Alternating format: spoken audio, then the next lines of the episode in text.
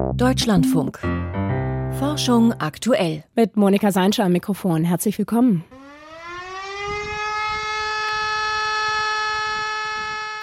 So klang es heute um 11 Uhr in Köln und in vielen anderen Städten beim zweiten bundesdeutschen Warntag. Wir schauen, wie diese Probe für den Katastrophenfall funktioniert hat. Außerdem setzen wir unsere Serie zu den letzten Rufen fort und lassen mit dem roten Marmorkrötchen eine weitere Tierart zu Wort kommen, die bald verschwinden könnte, wenn wir es nicht schaffen, das Artensterben aufzuhalten. Zuerst aber gehen wir auf eine Studie des New Climate Institutes ein, die heute früh erschienen ist.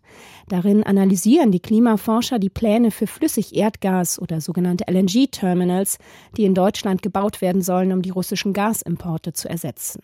Den Autoren zufolge sind diese Pläne massiv überdimensioniert. Volker Mrazek berichtet. Acht schwimmende Terminals für importiertes Flüssiggas sind nach den Recherchen des New Climate Institute auf jeden Fall geplant.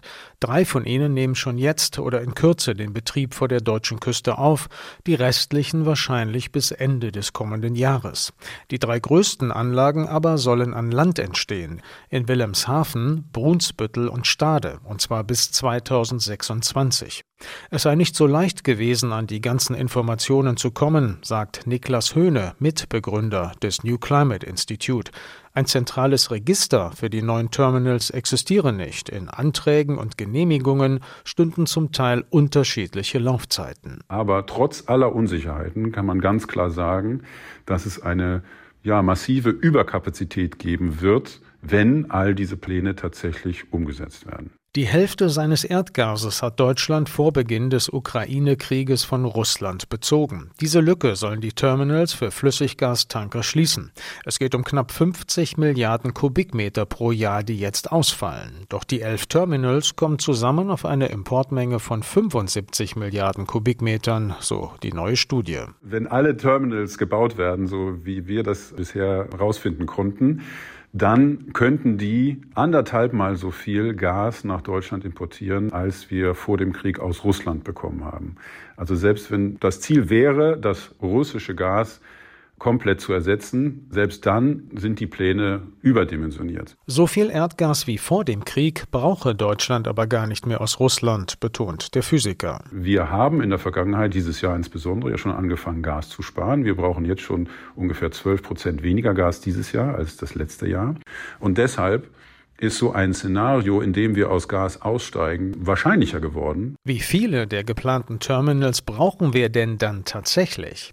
Im Moment erhält Deutschland mehr Erdgas aus europäischen Nachbarländern als vor Beginn des Ukraine-Krieges und auch mehr Flüssiggas oder LNG. Norwegen, Belgien, die Niederlande und auch Frankreich sind in die Bresche gesprungen. Doch niemand kann sagen, ob das auf Dauer so bleibt. Deswegen haben wir ein anderes Szenario gerechnet, wo die Importe der Nachbarn etwas geringer ausfallen und dann auch stetig abnehmen. Und selbst in diesem Szenario reichen drei Flüssiggasterminals aus bis 2030 und vielleicht bis 2035, um die Lücke zu füllen. Und ganz sicher brauchen wir nicht fest installierte Flüssiggasterminals. Die sind jedenfalls nach unseren Berechnungen in keinem Szenario, selbst im Extremfall, nicht nötig. Das wäre, wenn auch von unseren westeuropäischen Nachbarn nichts mehr käme. Die Studie verweist auch darauf, dass so viele Anlagen für den Umschlag eines fossilen Energieträgers nicht im Einklang mit unseren Klimaschutzzielen stehen. Für die größten Flüssiggasterminals sind demnach Laufzeiten von 20 Jahren vorgesehen. Die Bundesregierung hat sich verpflichtet, die Klimaschutzziele einzuhalten, CO2 einzusparen und klimaneutral zu werden. Es gibt das Klimaschutzgesetz, da zählen diese Ziele drin. Und wenn sie sie nicht einhält, dann ist das ein Bruch mit dem deutschen Klimaschutzgesetz. In die Mehrzahl der Projekte fließen Steuergelder. Allein in diesem Haushaltsjahr 6,5 Milliarden Euro, wie das Bundeswirtschaftsministerium auf Anfrage mitteilt. Dem stünden aber auch Einnahmen gegenüber für die Nutzung der Terminals durch Energieversorger. Dass die Anlagen überdimensioniert seien, diese Kritik weist das Ministerium zurück. Es kann keine Überkapazitäten in der Importinfrastruktur geben, da die schwimmenden Speicher und Rückvergasungsanlagen gechartert und nicht gekauft werden und daher gekündigt werden können, wenn der Bedarf an LNG-Importen, also an Gas, sinkt. Das Wirtschaftsministerium betont außerdem, dass die festen Terminals später für den Import von Wasserstoff anstelle von Flüssiggas genutzt werden sollen und ihr Weiterbetrieb auch nur dann langfristig genehmigt werde. Aber auch hier hat Klimaforscher Höhner Einwände. Wir wissen gar nicht genau, wie viel Wasserstoff oder andere klimafreundliche Energieträger wir in der Zukunft verbrauchen. Wir wissen aber genau, es ist deutlich weniger als Gas. Mit Alternativen zum russischen Erdgas beschäftigt man sich auch beim Deutschen Institut für Wirtschaftsforschung in Berlin. Sie verstehe ja die große Sorge der Bundesregierung um die Versorgungssicherheit, sagt die Volkswirtin Franziska Holz. Aber ich kann den Kollegen vom New Climate Institute nur zustimmen, dass wir völlig überdimensionierte LNG-Pläne haben. Ich halte die festen Terminals für wirklich bedenklich. Sowas sollte gar nicht gemacht werden aus meiner Sicht. Zumal halt das Versprechen der Umrüstbarkeit auf Wasserstoff oder Ammoniak noch nicht festgegeben werden kann, weil die Technologien noch sehr unklar sind. Die größten geplanten Anlagen an Land, fürchtet die Forscherin, werden sich am Ende als Fehlinvestitionen erweisen. Volker Mrazek war das über die einer Studie des New Climate Institutes zufolge stark überdimensionierten Pläne für den Bau von Flüssigerdgasterminals in Deutschland. Heute um 11 Uhr haben an vielen Orten in Deutschland die Sirenen geheult, Smartphones vibriert und gepiept und Warn-Apps haben Nachrichten verschickt. Das alles war Teil des zweiten bundesdeutschen Warntags. Das erste Mal, 2020, hat so gut wie nichts funktioniert und so gut wie niemand wurde gewarnt. Selbst das Bundesinnenministerium hat den Warntag damals als Fehlschlag bezeichnet und der Chef des Bundesamts für Bevölkerungsschutz und Katastrophenhilfe musste seinen Hut nehmen. Ich habe mit dem Leiter der Katastrophenforschungsstelle der Freien Universität Berlin, Professor Martin Voss, gesprochen und ihn gefragt, ob es diesmal besser gelaufen ist. Vor dem Hintergrund äh, konnte das fast dies Jahr nur ein Erfolg werden, ist es nach meinem Empfinden aber auch insgesamt geworden, aus verschiedenen Gründen. Also technisch glaube ich, erst einmal hat das sehr viel runder funktioniert, muss man differenzieren. Wir haben zwei Apps, die eine hat besser wohl funktioniert als die andere. Also da lässt sich einiges natürlich finden, was noch besser hätte sein können. Aber es hat eben auch vieles sehr gut funktioniert. Auf der anderen Seite aber vor allem auch, dass wir darüber sprechen, so wie wir es jetzt gerade tun. Auch das sehe ich als einen großen Gewinn dieses Warntages. Diesmal ist ja auch zum ersten Mal das System Cell Broadcast getestet worden, bei dem die Bundesbürger eine Nachricht ganz automatisch auf ihr Smartphone bekommen sollten, ohne eine App oder sonst irgendwas zu installieren. Hat das flächendeckend funktioniert? Gibt es da schon Aussagen zu? Ich habe natürlich keine, sagen wir mal, repräsentative Befragung durchführen können in der kurzen Zeit durchaus, aber so kann etwa auf 20, 30 Leute zurückgreifen, die wiederum mit ihrem Umfeld das nochmal eruiert haben. Und das Bild, was sich mir da zeigt, ist, dass etwa zwei Drittel der Endgeräte angeschlagen sind. Mir erschließt sich das noch nicht, ob es nur die älteren Geräte waren. Es sind wohl auch gerade neueste Modelle dabei gewesen, die nicht äh, gesendet haben. Aber insgesamt also ziemlich viel, würde ich einmal sagen, dafür, dass man es eben jetzt neu an den Start gebracht hat. Dieses System Cell Broadcast ist ja dieses Jahr zum ersten Mal getestet worden. Warum eigentlich? Das System gibt es ja im Prinzip schon länger in anderen Ländern, wird es auch schon lange eingesetzt. Warum erst jetzt in Deutschland? Das hat bis jetzt so lange gebraucht, weil sich niemand wirklich das auf die Fahne geschrieben hat. Da musste schon das Ahrtal Hochwasser passieren, um dem nochmal richtig Druck zu geben damit man sich dann mit den Netzbetreibern zusammengesetzt hat und schließlich auch eben die Lösung gefunden hat. Vorher hat man den Ball hin und her geschoben und gesagt, ah, technische Probleme, Endgeräteprobleme, Netzbetreiber ziehen nicht an einem Strang und so weiter. Wie ist Deutschland denn generell aufgestellt beim Zivilschutz und beim Katastrophenschutz, wenn wir auch mal ins Ausland schauen und Vergleiche heranziehen? Wir sind, was den Umgang mit Naturgefahren angeht, die ortsbezogen sind, also auch ihre Spezifika haben. An der Küste gibt es andere Gefahren als im Gebirge und so. Gar nicht schlecht aufgestellt, noch lange nicht gut. Wir haben vor allem eben sehr, sehr, sehr viele engagierte Menschen, die sich kümmern, die die Schippe packen oder sowieso übers Ehrenamt aktiv sind in unterschiedlichen Bereichen. Das trägt das Ganze, obwohl die Ausrüstung veraltet ist. Also Schwachstellen eintreiben auch hier nichtsdestotrotz im internationalen Vergleich, was das angeht, nicht wirklich ganz schlecht. Ganz was anderes ist es, wenn wir über komplexere Krisen reden, über eine Pandemie etwa oder aber auch den Zivilschutzfall. Da haben wir im Grunde genommen fast nichts, was wir dem adäquat entgegensetzen könnten. Was könnten wir denn gerade da von Ländern lernen, die besser aufgestellt sind, wie etwa Finnland, Schweden, die Schweiz? Was haben die, was wir nicht haben und was wir bräuchten?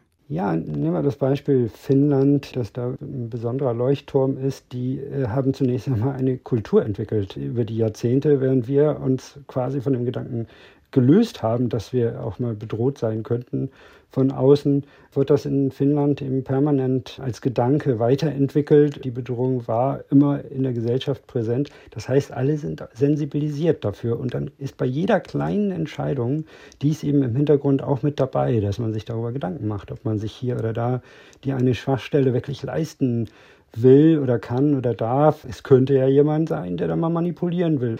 Das spielte bei uns eben auf all den Ebenen gerade keine Rolle mehr in den Entscheidungen und so sind wir dort sehr verletzlich geworden, was die kritischen Infrastrukturen etwa angeht. Während eben man in Finnland die Zivilschutzarchitektur auch über die letzten Jahrzehnte immer weiterentwickelt hat, immer differenzierter noch und auch selbst den Ausbau von Schutzbauten so weit betrieben hat, dass man den allergrößten Teil der Bevölkerung tatsächlich in Schutzräumen unterbringen könnte. Nur um das mal in Kontrast zu bringen, in Deutschland hatte man nie auch nur drei Prozent oder dreieinhalb Prozent der Bevölkerung derart geschützt. So sind die Verhältnisse. Also man kann von diesen anderen Ländern sehr, sehr viel lernen. Professor Martin Voss leitet die Katastrophenforschungsstelle an der Freien Universität Berlin. Noch bis zum 19. Dezember tagt in Montreal die Biodiversitätskonferenz der Vereinten Nationen.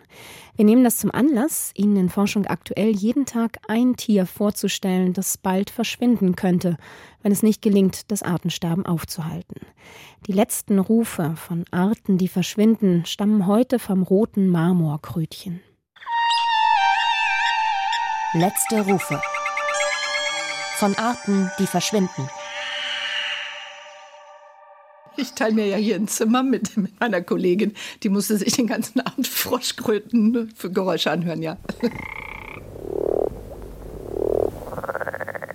Mein Name ist Sandra Alter, ich bin Biologin und Mitbegründerin der Organisation Pro Wildlife. Die kümmert sich seit mehr als 20 Jahren um Tierarten, die durch den Handel bedroht sind. Das ist eigentlich unsere große Linie. Ja, der Ton vom roten Marmorkrötchen ist nicht besonders typisch für einen Frosch. Es ist nicht das übliche Quaken, was man kennt, sondern es hat so ein, ist so ein Mix aus Frosch und Vogel und so ein bisschen Metallen. Also schon ein sehr eigenartiger Ton.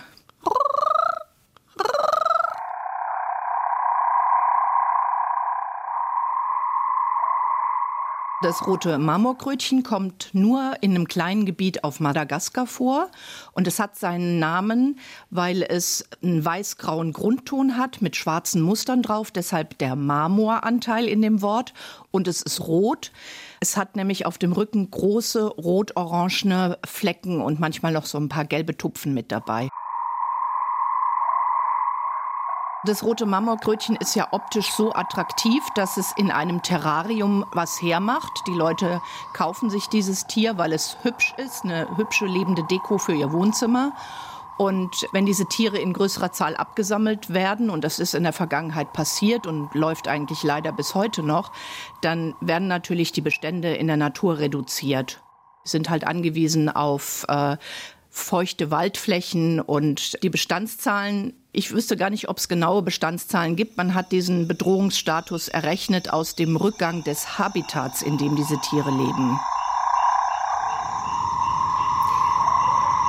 An klaren Nächten können wir die Sterne funkeln sehen. Manchmal ist sogar die Milchstraße zu erkennen. Doch am Himmel ist noch viel mehr los. Zum Beispiel durchzucken Gamma-Blitze das Universum. Das sind ungemein energiereiche Strahlungsbündel. Sie können von weit entfernten Sternkollisionen stammen und uns einiges über diese kosmischen Gewaltakte verraten. Letztes Jahr im Dezember aber registrierten Teleskope einen Gamma-Blitz, der der Fachwelt große Rätsel aufgibt. Heute spekulieren im Fachmagazin Nature gleich mehrere Artikel darüber, was hinter diesem Blitz stecken könnte. Frank Grotelüsche mit den Einzelheiten. 11. Dezember 2021. In knapp 600 Kilometern Höhe umkreist das Fermi-Weltraumteleskop die Erde.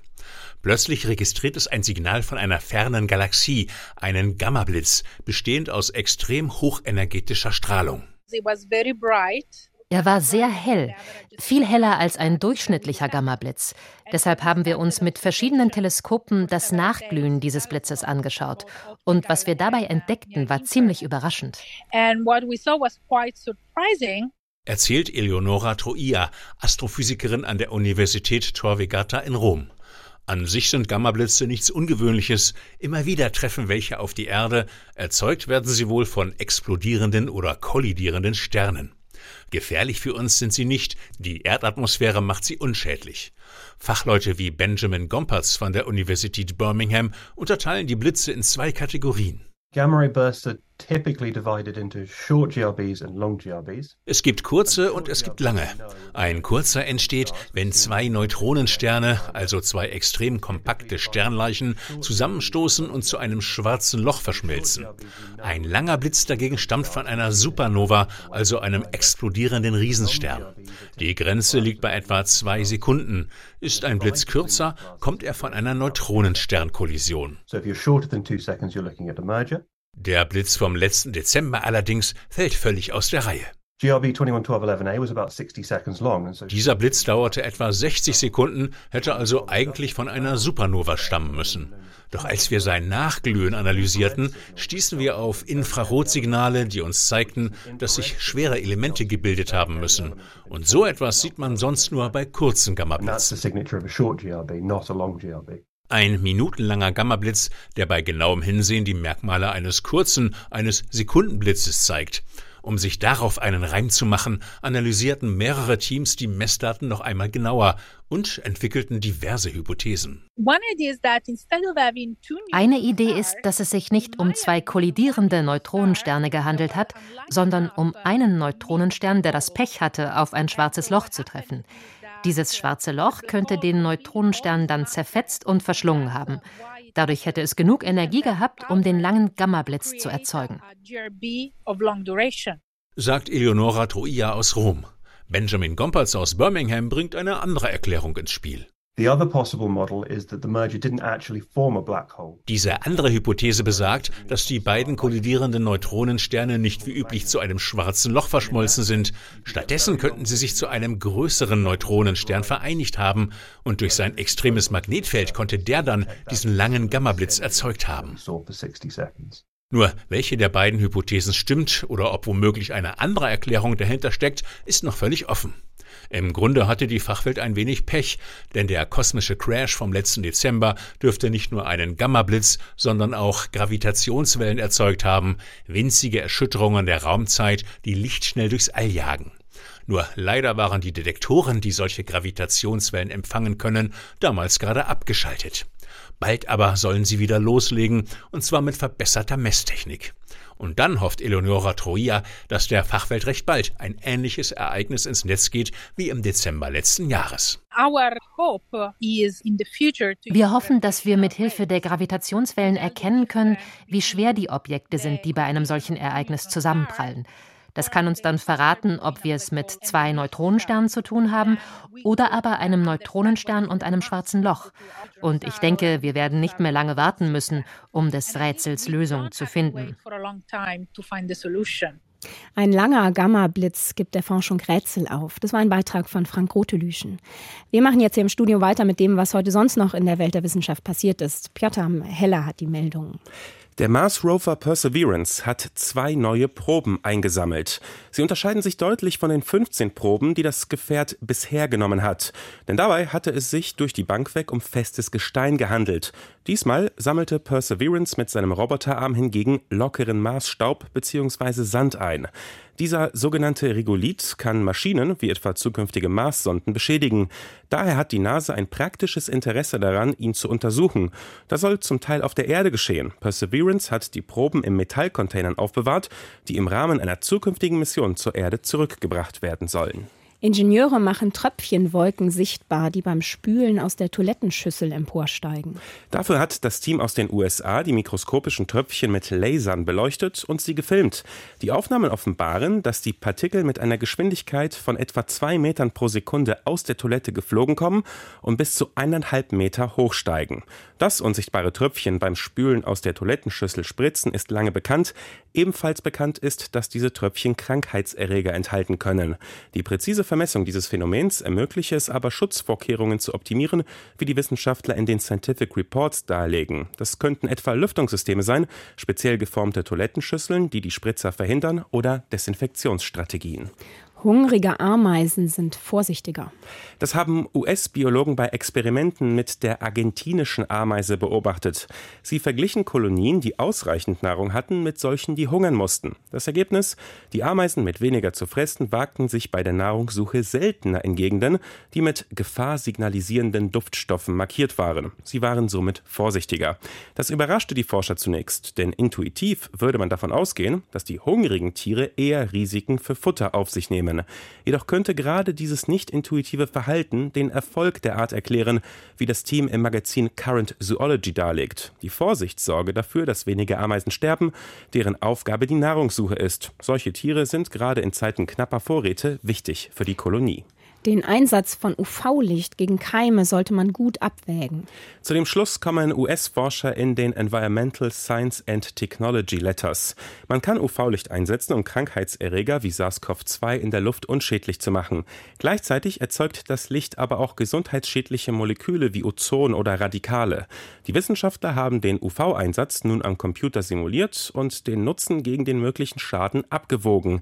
Das Fazit, man sollte das Licht eher in Räumlichkeiten nutzen, wo Krankheitserreger ein großes Risiko darstellen. Nur dort würde der Nutzen, die Erreger loszuwerden, den Schaden aufwiegen, den die gesundheitsschädlichen Moleküle anrichten können. Landwirtschaftliche Flächen verringern die Insektenvielfalt in nahegelegenen Naturschutzgebieten. Das berichten Experten aus Deutschland im Magazin Biodiversity and Conservation. Sie konnten zeigen, dass es einen negativen Zusammenhang zwischen der Artenvielfalt und einem hohen Anteil an Ackerflächen im Umfeld von Naturschutzgebieten gibt. Die Beobachtungen sind im Rahmen der sogenannten DINA-Studie entstanden, bei der Experten an 21 Standorten Daten zur Artenvielfalt sammeln. An der Studie sind neben Forschungseinrichtungen auch die Umweltschutzorganisationen Organisation NABU beteiligt, die die Arbeit leitet. Die Experten haben die Vielfalt von Insekten unter anderem mit Hilfe von DNA-Analysen erhoben. Zudem haben sie die Pflanzenvielfalt ermittelt und Daten zur Landnutzung und Pestizidbelastung der Böden und Insekten gesammelt. Für einen wirksamen Insektenschutz empfehlen sie den lokalen Dialog zwischen Naturschutz und Landwirtschaft. Vielen Dank, das waren die Meldungen mit Piotr Heller. Sternzeit 8. Dezember. Trauer um den Marsflug-Astronauten. Zweimal ist der Kosmonaut Valeri Poljakov zur Raumstation Mir geflogen. Der Erstflug dauerte nur acht Monate, aber bei seinem zweiten Einsatz stellte der gelernte Arzt einen Langzeitrekord auf. Poljakov verbrachte ein Jahr und zweieinhalb Monate nonstop im All. Nach der Landung in der kasachischen Steppe im März 1995 ließ er sich nicht aus der Kapsel tragen, sondern ging die wenigen Meter zu den bereitgestellten Stühlen. Wir können zum Mars fliegen, soll er den beiden anderen aus der Besatzung gesagt haben. Valeri Poljakov ist bis heute der Mensch, der den längsten Aufenthalt im All absolviert hat. Was die gesamte im Weltraum verbrachte Zeit angeht, liegen inzwischen sieben Menschen vor ihm. Poljakow interessierte vor allem, wie sich der Körper unter den Weltraumbedingungen verändert. Vor, während und nach seinem Flug unterzog er sich intensiven Tests zur mentalen und physischen Gesundheit. Er litt phasenweise an starken Stimmungsschwankungen oder fühlte sich überlastet. Aber er behielt von seinen beiden Weltraumreisen keine bekannten bleibenden Schäden zurück. Somit schlossen sich manche Fachleute Poljakows Urteil an Grundsätzlich könnten Menschen eine Reise zum Mars überstehen. Allerdings wäre ein Flug dorthin noch einmal fast ein Jahr länger als Poljakows Rekordaufenthalt auf der Mir. Die Reise zum roten Planeten erlebt Valeri Poljakow nicht mehr. Er ist im September im Alter von 80 Jahren gestorben. An ihn erinnert in diesen Nächten der strahlend helle Planet Mars. Das war's für heute mit Forschung aktuell und Monika Seinsche. Nach uns folgen um 17.05 Uhr die Kollegen von Wirtschaft und Gesellschaft und die kümmern sich um den Auftakt im Wirecard-Prozess. Forschung aktuell. Programmtipp. Da ist noch nichts. Also bisher ist mit dem Molchen nicht viel los. Hier ist auch nur ein paar Rückenschwimmer. Die Ursachen des Amphibiensterbens werden seit einem halben Jahrhundert diskutiert. Doch von Kontinent zu Kontinent breitet sich die Todeszone weiter aus. Die Art gibt es hier oder gab es hier. ich hoffe, es gibt sie noch. Chronik eines angekündigten Todes. Über das globalisierte Amphibiensterben. Wissenschaft im Brennpunkt. Am Sonntag um 16.30 Uhr.